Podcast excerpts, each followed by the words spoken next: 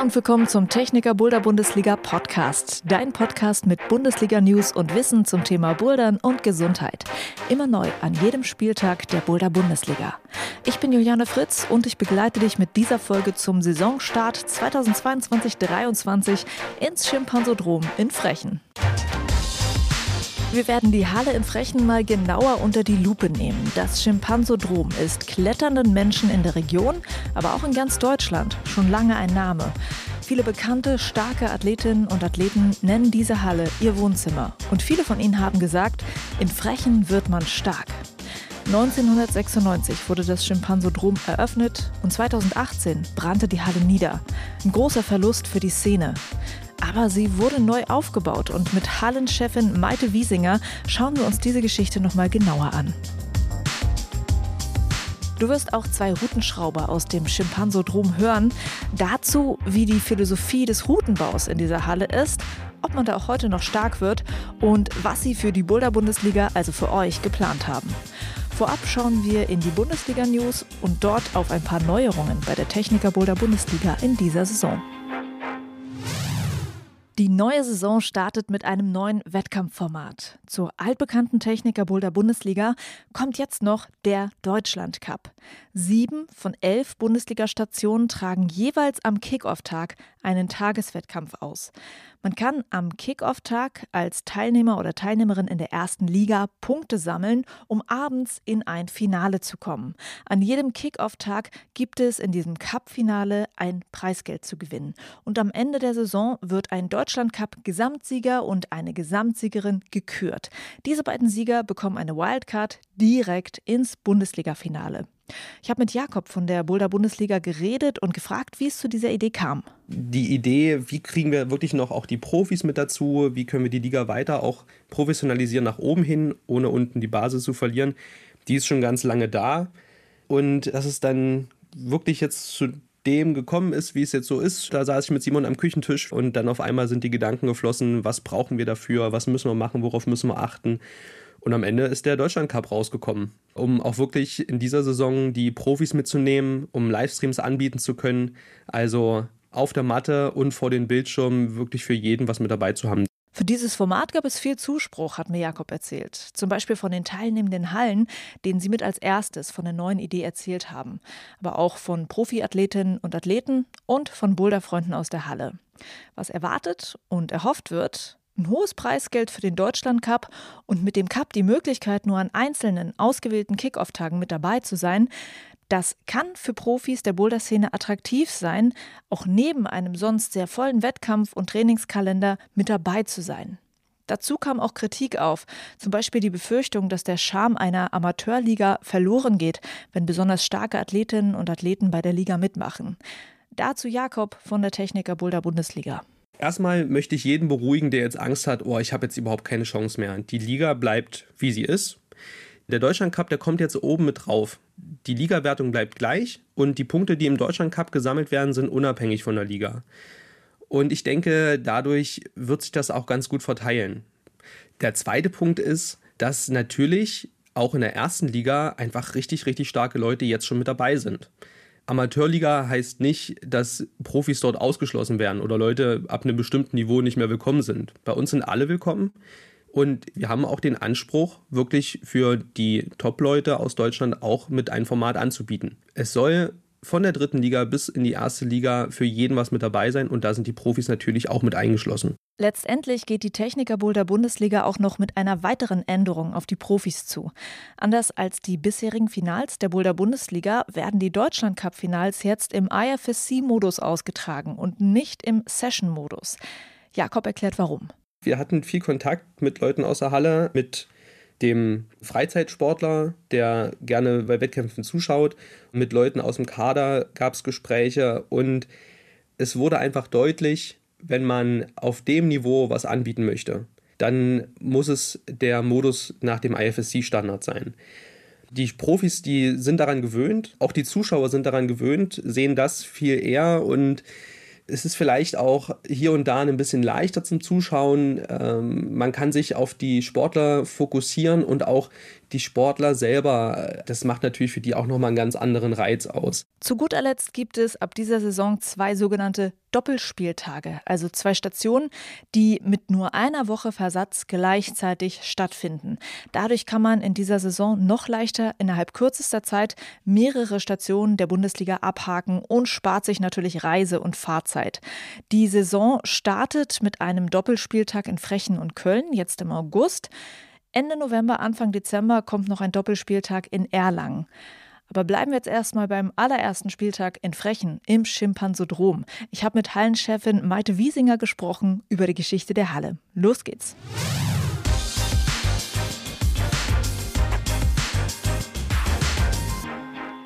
Hallo Maite. Hi, hi Juliane. Das Schimpansodrom in Frechen, das ist eine legendäre Halle. 1996 hat die ursprüngliche Halle eröffnet und diese Halle soll einen besonderen Spirit gehabt haben, hört man immer wieder. Wie kann man den am besten beschreiben?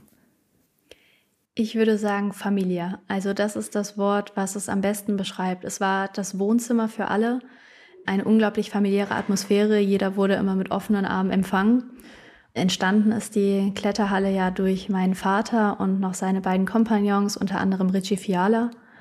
Und die drei haben sich damals zusammengeschlossen und haben die Halle nicht aus wirtschaftlichen Hintergründen eröffnet, sondern weil sie das Klettern gelebt haben. Die wollten eine Trainingsstätte haben, die wollten selber dort klettern. Und das hat natürlich nochmal ein ganz anderes Gefühl mit in die Halle gebracht. Zudem war das Ganze damals ja eine Nischensportart, was es heutzutage nicht mehr ist. Gerade Bouldern ist ja zu einem Trendsport geworden. Damals waren es war es eine sehr kleine Gruppe von Leuten, die geklettert ist oder gebouldert hat. Und das merke ich auch immer wieder noch. Wenn ich auf irgendwelche Messen gehe, werde ich immer wieder darauf angesprochen, ob ich denn die Tochter von Achim bin, was ich überhaupt nicht schlimm finde. Also ich finde es eher schön, so erkannt zu werden. Und da sieht man einfach, wie klein dieser ursprüngliche kleine Kreis ist, weil sich dort jeder untereinander kennt. Ja, das merkt man auch heute immer noch, wenn sich diese Leute aus dieser Zeit unterhalten, finde ich. Ja. Kannst du beschreiben, was so eine Halle ausgemacht hat in dieser Zeit in den 90ern, was man vielleicht bei euch auch gesehen hat?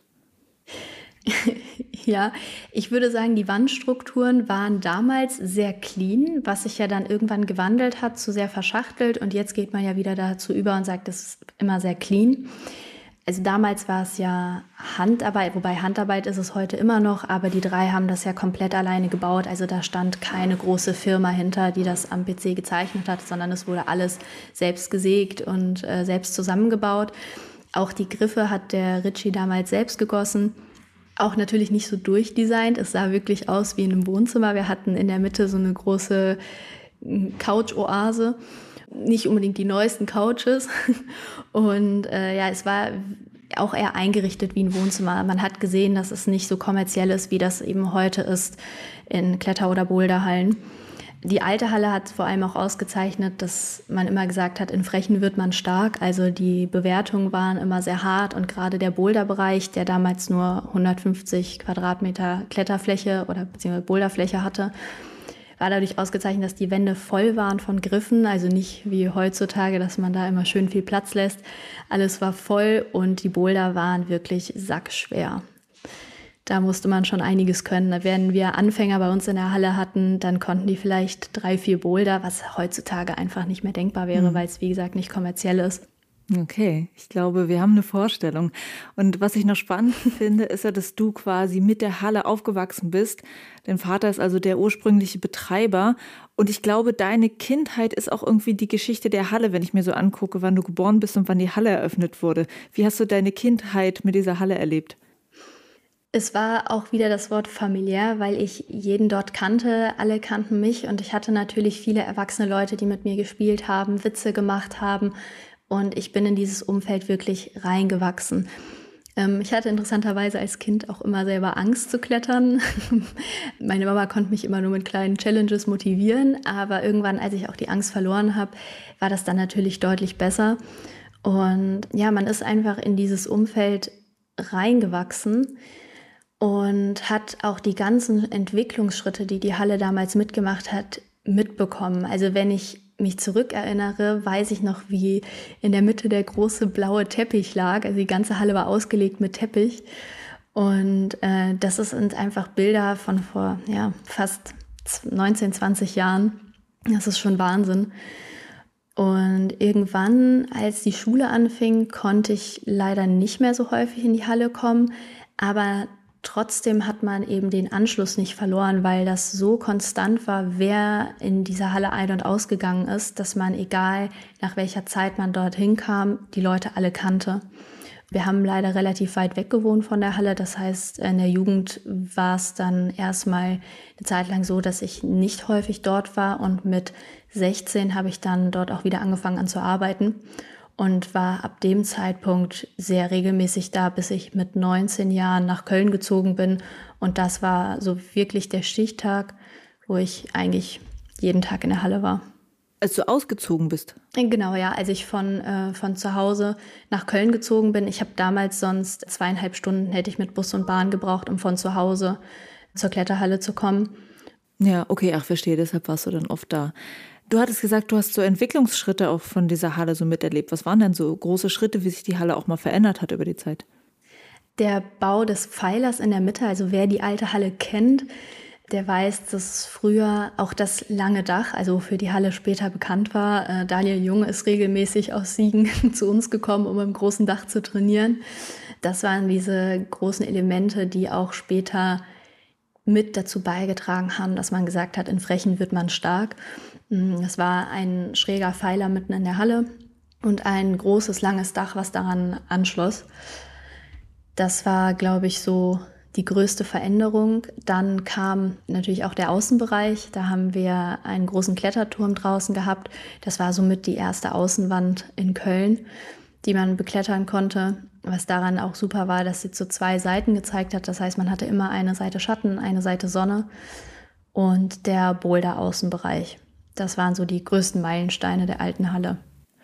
Und ähm, du hast auch gerade schon angesprochen, dass ja auch Leute extra dorthin gekommen sind, um stark zu werden. Ähm, ich weiß zumindest, dass Leute auch wie Hannah Moll, Jan Hoyer und so dort unterwegs waren. Also Leute, die man, wenn man heute klettert und bouldert und Wettkämpfe verfolgt, die man heute kennt. Wie hast du sozusagen solche Klettergrößen dort mitbekommen in der Halle?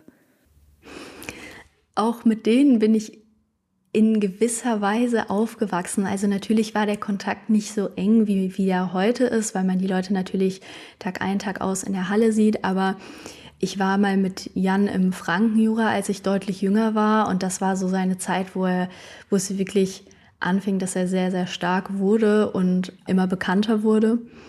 Und äh, da gab es auch eine super lustige Situation. Und äh, da war eine Höhle und durch die Höhle ging eine Route und die hat keiner geschafft, außer Jan. Und dann gab es den Witz, dass er zwei Kuchenstücke nach dem Klettern bekommt, wenn er es schafft, die ganze Route zu hangeln. Und das hat er natürlich sofort gemacht und das hat mich damals, da war ich zwölf oder so, unglaublich beeindruckt. Mhm. Das ist so meine alte Erinnerung an Jan. Und als ich dann in Köln gewohnt habe, habe ich auch sehr viel Zeit mit Jan und damals auch noch Lukas Binosek, mit dem hat er ja viel trainiert, in der Halle verbracht und wie gesagt, es ist einfach super familiär gewesen. Hanna kenne ich auch schon super lange. Mm, mit ihrem Papa ist es ja auch ein sehr gutes und enges Verhältnis. Also was die Halle zu der Familie Moll hat. Und das ist heutzutage nicht anders. Also die Halle steht immer zu 100 Prozent hinter Hanna. Ja, und wahrscheinlich ist sie auch gerade sehr stolz auf Hanna, die gerade so gut unterwegs war. Ja, definitiv. Ja. Also die Halle, wir hören es auf jeden Fall raus, ist äh, legendär und bekannt und es ist dann 2018 leider etwas passiert, was euch, glaube ich, alle sehr erschüttert hat. In der, in der Nacht ist ein Feuer ausgebrochen, die Halle ist abgebrannt. Was war eigentlich der Grund damals für das Feuer? Ähm, laut Polizei war es ein Kabelbrand hinter den Wänden. Es wurden wohl verschmorte Kabel gefunden, die darauf hinweisen, dass es eben der Kabelbrand hinter den Wänden war. Und dann, als sich das Feuer ausgebreitet hat, war es natürlich, äh, ging das unglaublich schnell. Dadurch, dass sich über die Jahre super viel Staub angesammelt hat, das Holz total trocken war. Und nach der großen Hitzeentwicklung in der Halle ist dann die ganze Glasfront geplatzt. Und als dann der Sauerstoff dazu kam, war es einfach nur noch ein riesiger Großbrand. Also das war damals die offizielle Aussage. Ich bin einfach nur froh, dass es keine Brandstiftung war. Also zu dem damaligen Zeitpunkt wäre das unglaublich schlimm für mich gewesen. Ich glaube, nach vier Jahren jetzt ähm, wäre es in Ordnung, aber trotzdem wurde mir da einfach ja, eine Erinnerung, Kindheit und ein Zuhause weggenommen, was auch gerade in der ersten Zeit wirklich schlimm war. Also es hört sich so mh, hm, verrückt an und ich möchte auch nicht, dass man das falsch versteht, aber es war fast so, als hätte man einen Menschen verloren. Und ich glaube, das liegt vor allem daran, dass diese Gemeinschaft weggebrochen ist und dieser Ort nicht mehr da war, wo man eben zusammenkommt äh, mit den Menschen, die man so lieb gewonnen hat. Das war, glaube ich, der Grund, warum das auch noch zusätzlich sich so schwer angefühlt hat. Mhm. Ihr habt dann die Idee gehabt, die Halle neu aufzubauen, habt ihr ja auch gemacht. Wie kann man ein wahrscheinlich auch wirklich teures, aber auch so emotionales Projekt angehen, also so eine Legende wieder aufzubauen? Also erstmal, wie hat es finanziell überhaupt funktioniert? Also wir haben natürlich einen Teil des Versicherungsgeldes bekommen, beziehungsweise mein Vater, der ähm, finanziell auch noch mit in der Halle integriert ist. Und den Rest sagen wir so, wir haben wirklich viel Zeit und Energie da reingesteckt und das funktioniert auch nur, weil wir so ein spezielles Konstrukt sind, dass wir die Gelder bekommen haben. Wir mussten natürlich noch einen Kredit dazu aufnehmen, weil man, die Halle musste größer werden, die musste moderner werden, als die alte Halle war, um jetzt eben mit der Konkurrenz mithalten zu können. Das war auf jeden Fall viel, viel Arbeit, aber wir sind froh, dass wir das ja, geschafft haben letztendlich, also hat es funktioniert, die Finanzen, das habt ihr alles hinbekommen. Und dann die andere Frage ist ja, wie kann man denn überhaupt versuchen, so eine Legende wieder auferstehen zu lassen? Das ist ja auch äh, eine große Herausforderung.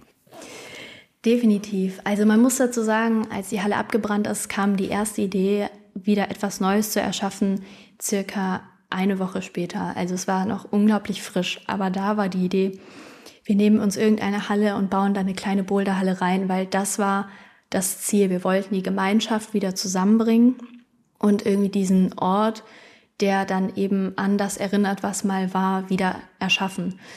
Dann haben wir natürlich weiter überlegt und haben gesagt, naja, wenn wir das jetzt machen, wenn wir darauf unsere Zukunft aufbauen, dann äh, machen wir es einmal richtig, so dass wir davon auch mit leben können, dass wir da wirklich viel Herzblut reinstecken können und haben uns dann eben entschlossen, die Halle neu aufzubauen und dann auch größer. Gerade das Bouldern war ein unglaublich wichtiger Aspekt, dass wir gesagt haben, das müssen wir auch mit reinnehmen und es muss noch eine zusätzliche Boulderhalle sein. Also wir sind nicht nur eine reine Seilkletterhalle, so wie das früher schon eher war. Und das Wichtigste ist, glaube ich, dass man gewisse Teile von der alten Halle versucht hat zu übernehmen. Wir haben einige Wandstrukturen, die an die alte Halle angelehnt sind. Wenn man reinkommt, dann läuft man auf einen Turm in der Mitte zu und die rechte Seite ist angelehnt an den Bug, den es früher in der Halle gab. Dann haben wir natürlich die große Glasfront übernommen, die auch für Leute, die sich nicht mit dem Klettern auskennen, da standen immer Leute vor der Glasfront und haben reingeschaut und das ist auch heute so. Also gerade wenn man morgens was früher da ist, sieht man, wenn da Leute vorbeispazieren, dass sie immer neugierig durch die Glasfront reingucken. Dann war uns noch unglaublich wichtig, dass der Thekenbereich nicht räumlich getrennt ist von der Haupthalle. Das hat die Eilhalle damals auch ausgezeichnet. Nicht nur unter einem Sicherheitsaspekt, dass man auch immer einen Blick auf die Sicherer und Kletterer hat, sondern auch, weil man direkter an den Gästen dran ist. Man kann viel schneller nochmal in ein Gespräch reingehen, man kann sich netter mit den Leuten unterhalten. Und für uns war das ein unglaublich wichtiger Punkt, um diese familiäre Atmosphäre wiederherzustellen.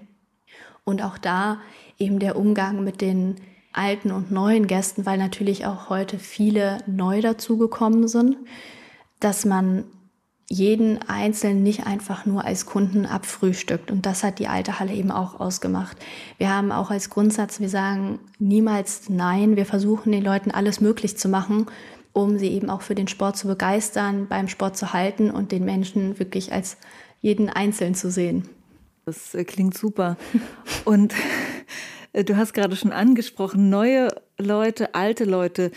Wie hat sich das denn angefühlt, gerade für die, die die alte Halle kannten? Als die in die neue Halle reinkamen, gab es da so so mehr so ein Wow, cool, dass es wieder da ist? Oder gab es da auch so ein, na, es ist ja gar nicht so wie vorher und ich vermisse das? Also wie waren da die Stimmen? Da spricht eigentlich der erste Eröffnungstag für sich. Äh, wir saßen morgens in der Halle, damals haben wir die Frühschichten noch selber gemacht und wir hatten ja kaum Zeit, das anzukündigen, weil wir einen Tag vorher die Freigabe von der Feuerwehr bekommen haben. Dann haben wir gesagt, okay, wir verlieren keine Zeit, wir öffnen am nächsten Tag. Und dadurch war das Ganze natürlich ohne große Feier und und und, was ich im Nachhinein aber auch ehrlich gesagt gut finde, weil man sich so besser auf die Sachen vorbereiten konnte und man vor allem den ersten Tag genießen konnte.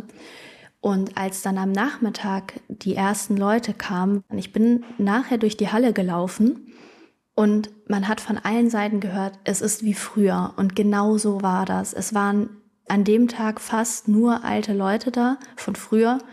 Alle Gesichter waren bekannt und es hat sich wirklich angefühlt wie früher. Man hat wieder zusammengesessen, man hat zusammen gelacht und das war ein unglaublich schönes Gefühl. Und auch zu sehen, dass die Leute selber so glücklich sind, dass dieser Ort wieder da war. Und äh, ja, das war mit die schönste Bestätigung. Ja, toll. Ähm, und äh, kannst du mal sagen, was ihr noch neu gemacht habt? Du hast gerade schon angedeutet, ihr habt dem Bouldern quasi mehr Platz eingeräumt. Welche, ähm, welchen Stellenwert hat das Bouldern in der neuen Halle? Ich würde sagen, es ist eins zu eins. Also wir sagen auch ganz klar, wir sind eine Kletterhalle und eine Boulderhalle. Also wir sagen ganz bewusst, wir sind nicht eine Kletterhalle mit Boulderbereich.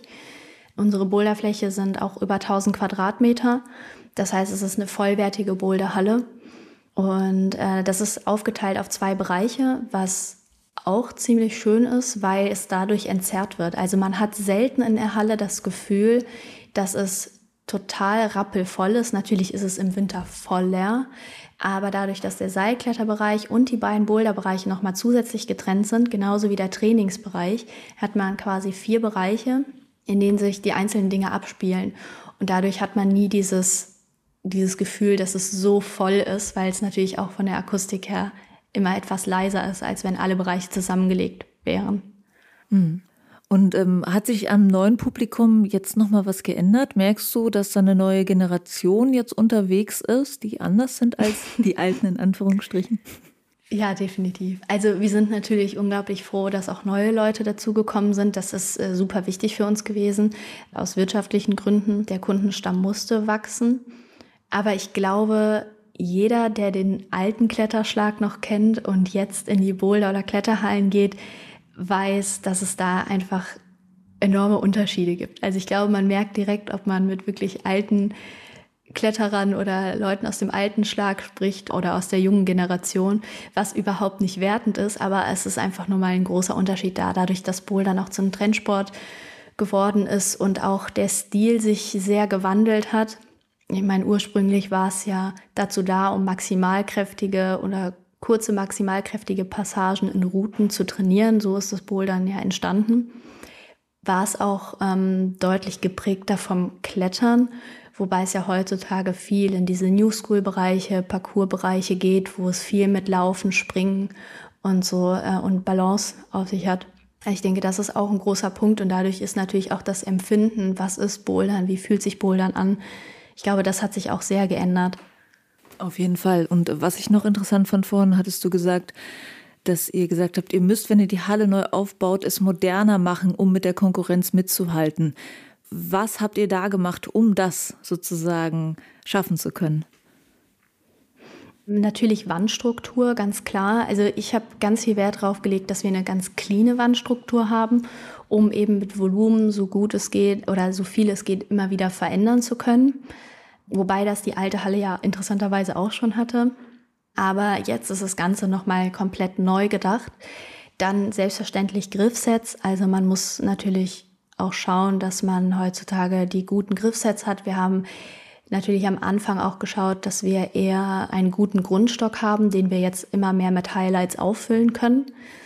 Dann ging es auch viel um Wandneigung. Also ich habe drauf geschaut, dass wir in jeder Neigung was dabei haben. Gerade beim Bouldern haben wir ein fünf Meter langes Dach, was 60 Grad geneigt ist.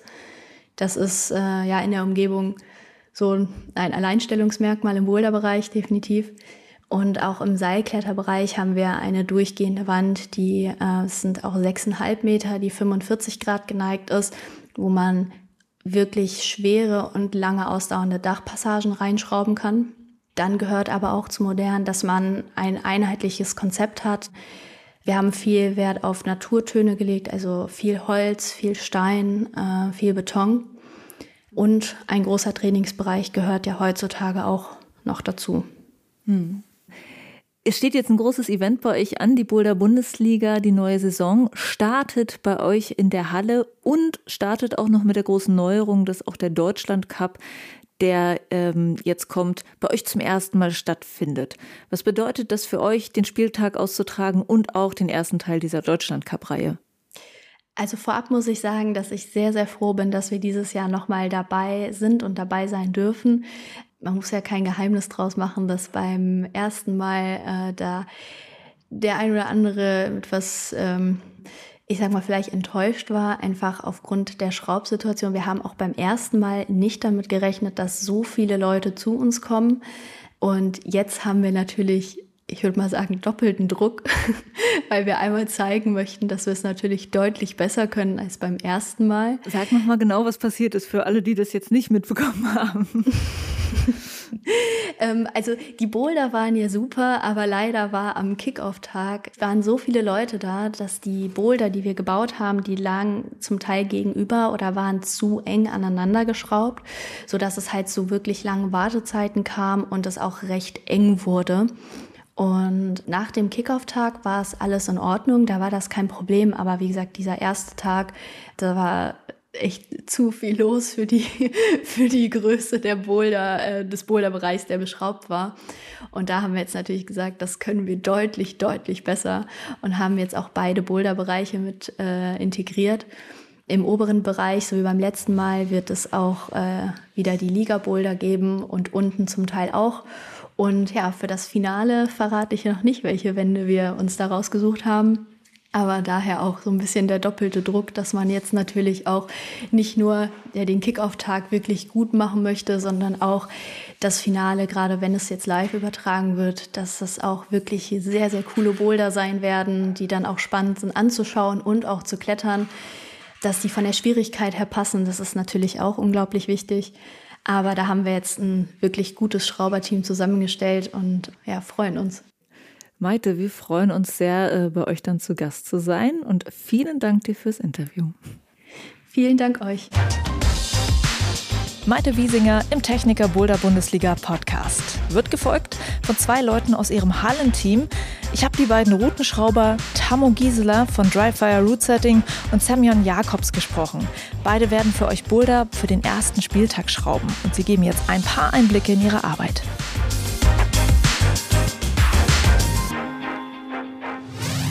Hi Semyon und hi Tammo. Hallo. Hi.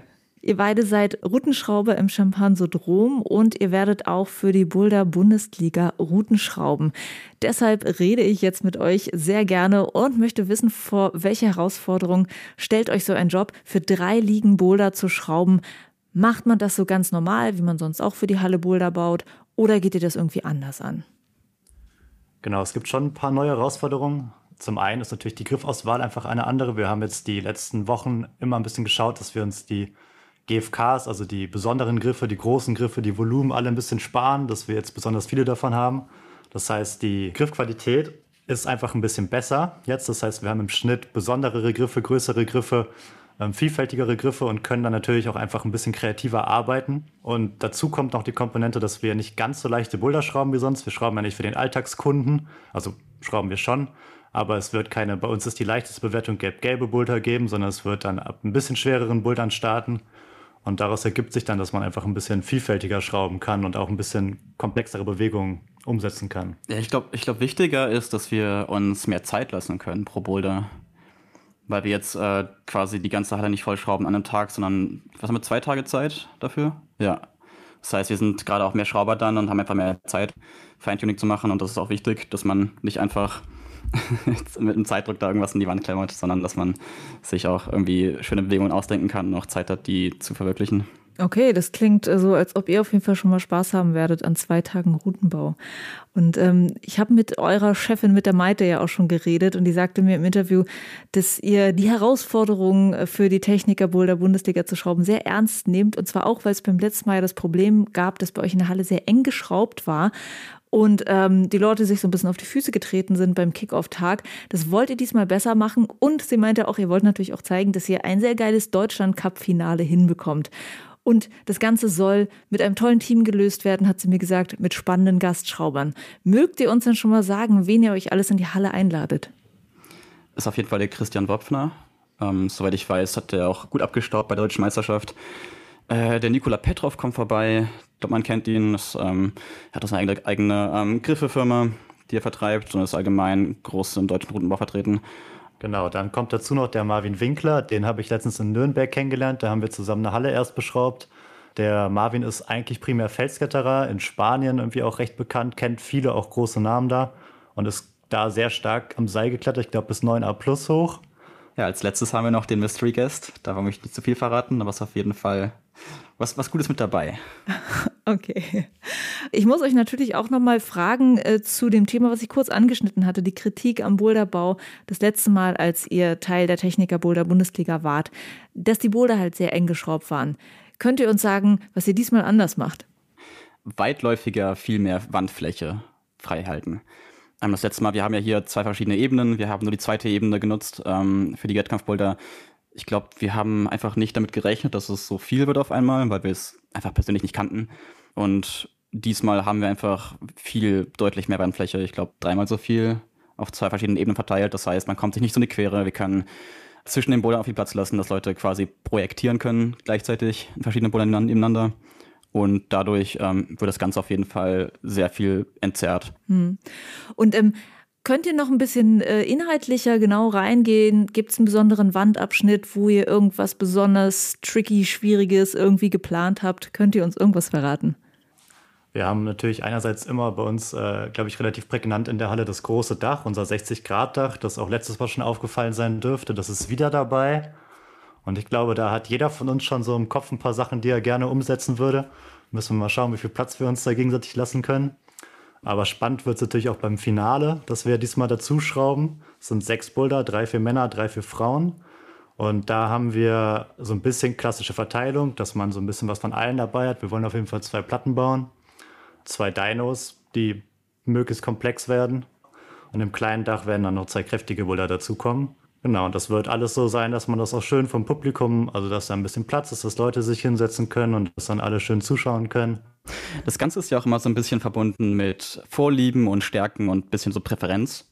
Und für mich persönlich ist es halt, ich freue mich, Platten zu schrauben, die so ein bisschen mehr tricky sind, wo Leute sich balancesmäßig bewegen müssen oder auf kleinen Tritten stehen und abrutschen.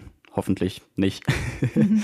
und ähm, dass, ja, ich äh, Leute so ein bisschen fordere in einem Spektrum, was nicht nur die kräftige Physis der Arme beinhaltet, sondern einfach, dass sie mal so ein bisschen, ja, technische Fertigkeit beweisen können.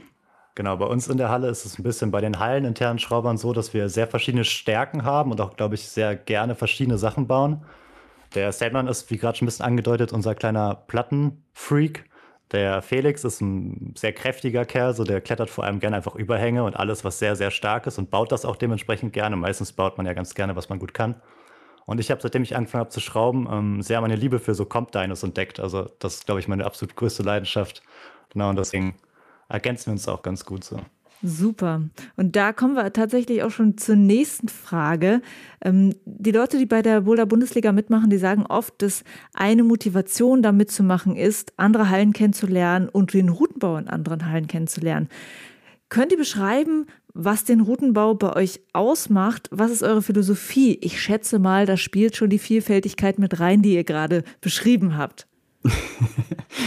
meine, meine Freunde würden sagen, körperliche Zwangshaltungen. Ob das gut oder schlecht ist, müssen die bewerten. Zwangshaltungen. Genau, ja. ja. da will ich gerade ein bisschen Background zu geben. Genau. Also der Felix, wie gesagt, haben wir vorhin im Vorgespräch schon angesprochen, schreibt gerade seine Bachelorarbeit über die Belastungen im Boulderbau. Und da gibt es so von den ähm, Berufsgenossenschaften so Kontingente, wo man nachlesen kann, was was ist. Und es gibt eine Kategorie, die heißt körperliche Zwangshaltung. Und seitdem nennen wir Sammys Bullerbau-Stil immer nur noch körperliche Zwangshaltung, was nicht lobend gemeint sein. Okay, ich glaube, die Leute können sich ungefähr etwas darunter vorstellen und wissen jetzt, was sie erwartet. Eure Halle des Schimpansodrom ist ja quasi das Wohnzimmer vieler berühmter deutscher Athletinnen und Athleten. Jan Hoyer, natürlich ein Name, den man kennt, Hanna Meul, Jule Wurm, die sind und waren äh, bei euch in der Halle unterwegs. Und eure Chefin hat auch zu mir gesagt, der ursprüngliche Ruf der Halle ist, in Frechen wird man stark. War das nur bei der alten Halle so oder ist das auch immer noch so und muss man total stark schon sein, um bei euch überhaupt was hinzukriegen? Ähm, ganz kurz, ich möchte noch gerne den Namen Tammo Gisela zur Liste hinzufügen. Aber ja, also ich glaube, hier kann man schon sehr gut stark werden. Und ich glaube, was andere Hallen nicht so viel haben, zumindest in Köln und im Kreis, äh, wie wir, ist, dass wir natürlich auch einen Fokus äh, auf das Kommerzielle haben und auch für die ähm, Leute, die einfach mal vorbeikommen und ähm, jetzt nicht so noch nicht so lange machen allgemein, sondern wir haben sehr, sehr viel Zeug, was äh, Leute projektieren können, wo sie sich ein bisschen auch die Finger abbeißen können und ähm, wo sie einfach sehr viel Zeit reinstecken können, um halt zu trainieren und auch stark zu werden. Genau, ergänzend vielleicht noch, ähm, ich hab, bin in der alten Halle aufgewachsen. Ich war leider nie bei den starken Kindern dabei, dafür hat es nie gereicht, aber habe alles ein bisschen miterlebt. Und früher wurde sehr wenig Fokus darauf gesetzt, schöne leichte Boulder zu bauen. Und es war sehr viele schlechte Griffe und dann wurde alles ein bisschen als Spraywall benutzt, dass man sich selber definiert, was man tut. Und mittlerweile sind wir gerade mit dem Lutz auch, unserem Chefschrauber, der da sehr, sehr viel Fokus darauf setzt, dass wir auch einfach sehr gute Griffsets benutzen, um leichte Boulder zu bauen, dass wir Volumen benutzen, um leichte Boulder zu bauen, dass man in der Bewegungsvielfalt auch im leichten Bereich viel mehr Variationen hat. Okay. Und äh, euch persönlich nochmal gefragt, wenn ihr eure Entwicklungen im Klettern und Bouldern anschaut, was hat euch denn persönlich stärker gemacht, außer das Schimpansodrom vielleicht? Finde ich, find ich schwierig, wenn ich jetzt darauf äh, zurückblicke, tatsächlich. Ich muss kurz überlegen.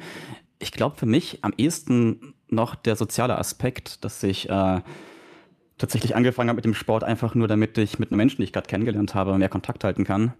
Die waren natürlich alle schon ein bisschen länger dabei, ja, und ich bin sehr schnell auf ein Level aufgestiegen, wo ich mit denen mithalten konnte.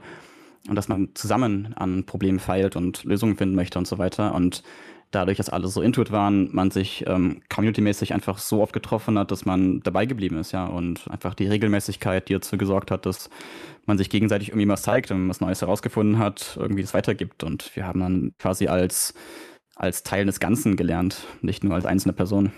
Und das mhm. war für mich immer, ich glaube, am prägendsten. Das ist wahrscheinlich auch ein Teil der Philosophie der ganzen Boulder Bundesliga, was du gerade beschreibst. das äh, könnte und sollte es vielleicht sein, ja. Mhm. Ähm, ich weiß gerade gar nicht, was ich genau sagen soll. Meine Antwort ist sehr, sehr, sehr viel stumpfer gewesen, auch äh, sehr viel einsilbiger als Sammys äh, gerade sehr schön. Campusboard. Genau, es wäre Campusboard, Moonboard, vielleicht Werbung in der eigenen Sache, das, also in der eigenen Sache, in der Sache des Schimpansodroms. Wir kriegen bald ein Kilterboard, auch ein super Gerät, um stärker zu werden. Und für mich war es Bouldern generell. Ich werde nur stärker, wenn ich viel boulder. Um es für mich zu ergänzen, ich glaube auch noch, für mich ist es der, der erste Trip nach Font gewesen, nach Blow, dass ich einfach danach so hyped war, dass ich richtig verrückt geworden bin nach dem Ganzen und mich jetzt so hineingestürzt habe. Das ist auch einer der Gründe, warum ich jetzt ein Routenschrauber geworden bin mit der Zeit, weil ich einfach so viel, ja, meines Selbst hier reingesteckt habe, bis ich einfach eine Zeit lang nur noch geklettert bin. Ja, ich habe nichts anderes mehr wirklich gemacht. das ist vielleicht gut und schlecht gleichzeitig. Und äh, dann zum Schluss natürlich die Frage, es gibt eine große Neuerung bei der Techniker Boulder Bundesliga, das ist der Deutschland Cup. Ihr seid also das erste Routenbauteam, das Boulder für den Deutschland Cup, für den neuen, schrauben wird. Und es wird sich sozusagen am Kickoff-Tag entscheiden, welche Athletinnen und Athleten aus der ersten Liga ins Finale kommen und die bekommen dann eure tollen Boulder serviert. Das ist ganz schwierig, glaube ich, weil es sind für euch, denke ich mal, alles eher unbekannte Leute und ihr wisst noch gar nicht, wie stark sind die, was machen wir da am besten? Wie kann man ein Finale angehen, was sozusagen diese Voraussetzungen hat, was die Athleten angeht? Wir haben jetzt bei uns natürlich, natürlich auch sehr, sehr viele super erfahrene Menschen mit bei. Und ich glaube, der Plan, so wie ich es verstanden habe zumindest, ist, dass wir die Routen alle vorschrauben, wir testen die alle durch und schauen ungefähr, in was für einem Grad wir uns bewegen. Und dann haben wir hier an dem Samstag, wo es losgeht, mit dem Kickoff-Tag, haben wir auch ein paar Menschen noch mit bei, ein paar von den Schraubern, die ein Auge drauf haben, ungefähr, auf was für ein Level wir uns bewegen. Und dementsprechend wir uns auch vorher überlegen, was wir tweaken könnten, damit es dann beim Finale dann vielleicht auch ein Ticken leichter, ein Ticken schwerer ist bei dem, was wir uns ausgedacht haben. Mhm. Sammy und ich haben vorhin in der Mittagspause, glaube ich, ein sehr ähnliches Thema angesprochen. Und zwar haben wir ein bisschen darüber philosophiert und gefachsimpelt, wo die Differenz liegt zwischen Boulderschrauben, die für bestimmte Athleten nicht möglich sind und Boulderschrauben, die in einem bestimmten Zeitraum nicht möglich sind. Und ich glaube, das ist eine sehr wichtige Frage bei den Bouldern, die wir schrauben werden, dass wir ja gar nicht Boulderschrauben wollen, die perfekt das Niveau treffen der Athleten, des überhaupt möglichen Red Points von denen, sondern wir wollen einen Boulderschrauben, der irgendwie so tricky und vielfältig und komplex ist, dass man den einfach in einem bestimmten Zeitraum kaum lösen kann. Ja, das äh, heißt, es, so wie es gerade beschreibt, sind das dann auch Boulder, die man als Zuschauer sehr spannend finden kann. Das ist ja auch das Ziel. Das wird also eine schöne Sache, weil es gibt ja auch Livestreams von der ganzen Sache. Ja, genau. Vielleicht noch eine Ergänzung zu der Sache fällt mir gerade, komme ich gerade an so einen kleinen Denkrausch. Es ist natürlich auch so, wenn wir mal ganz ehrlich mit uns selber sind, dass wir nicht auf dem Niveau bouldern, auf dem die Leute bouldern, die dann ins Finale einziehen werden selber. Nichtsdestotrotz ist es, glaube ich, der große Bonus vom Routenschrauber, dass wir ganz viele Beta kennen und Beta-Ideen haben, die wir ausprobieren können.